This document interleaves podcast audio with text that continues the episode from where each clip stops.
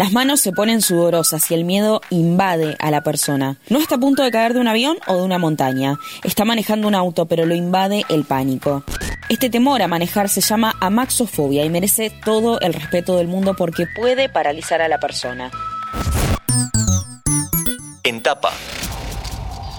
Nicolás Pérez de Milo es licenciado en psicología y lleva adelante Maneja sin miedo, un servicio de acompañamiento para quienes padecen amaxofobia.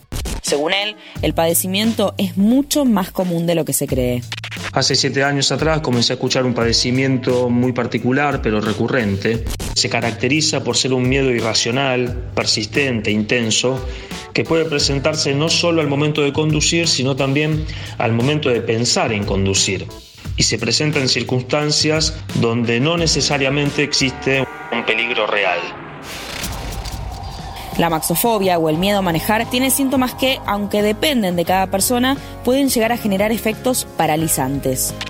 Los síntomas típicos de la maxofobia son similares a los de cualquier otro tipo de fobia, es decir, la persona que lo padece puede manifestar sudoración, palpitaciones, pensamientos negativos asociados al manejo, sensación de un peligro inminente, ansiedad, pérdida de control sobre sí mismo y sobre el contexto, si bien no hay estudios oficiales en la Argentina, sí hay cifras a nivel internacional que sirven de parámetro para entender la magnitud del miedo a manejar. En España, por ejemplo, cerca del 30% de las personas en condición de manejar padecen algún nivel de amaxofobia. Según Nicolás Pérez, aunque parezca increíble en los tiempos que corren, el machismo hace de las suyas. Dentro de ese 30%, alrededor del 75% son mujeres. Esto también está asociado a eh, cuestiones culturales, típicas del sistema patriarcal que bueno, ha dominado un poco los vínculos este, familiares y sociales a nivel mundial. Esta cuestión de que la mujer era quien habitualmente se quedaba en su casa, no tenía necesidad de manejar y el auto como una extensión del hombre, ¿no? Las causas de la maxofobia pueden ser muy variadas.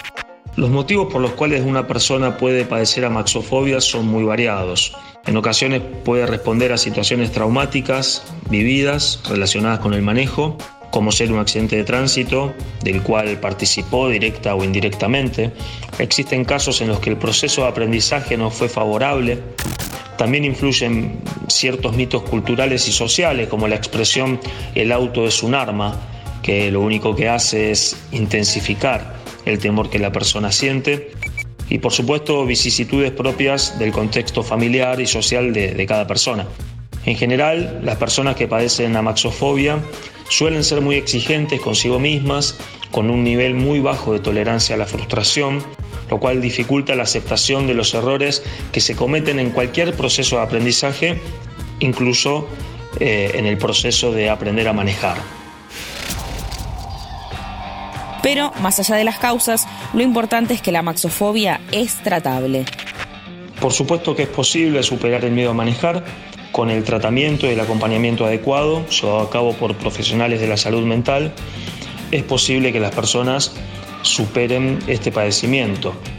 Al tratarse de una fobia situacional, es mucho más difícil lograr eh, superarlo en una práctica clínica típica en un consultorio. Por eso es que surge esta idea de acompañar a la persona en la situación concreta en la que está padeciendo este temor, es decir, manejando en el auto. Se trata de una técnica típica de la psicología que es la exposición progresiva y controlada al objeto temido, al objeto fóbico, en este caso el manejar en la vía pública. Con el abordaje adecuado, con el tiempo adecuado para que la persona pueda ir este, amigándose con el manejo, ir amigándose con el auto, ir amigándose con sus errores, es posible que pueda superarlo. Es posible que las personas superen este padecimiento. Mi nombre es Agustina Girón y hoy conocimos un poco más sobre esta fobia que a veces parece desconocida, pero que es mucho más común de lo que creemos. Antes de deslizar para continuar con tus podcasts favoritos, seguí a Interés General en nuestro perfil de Spotify.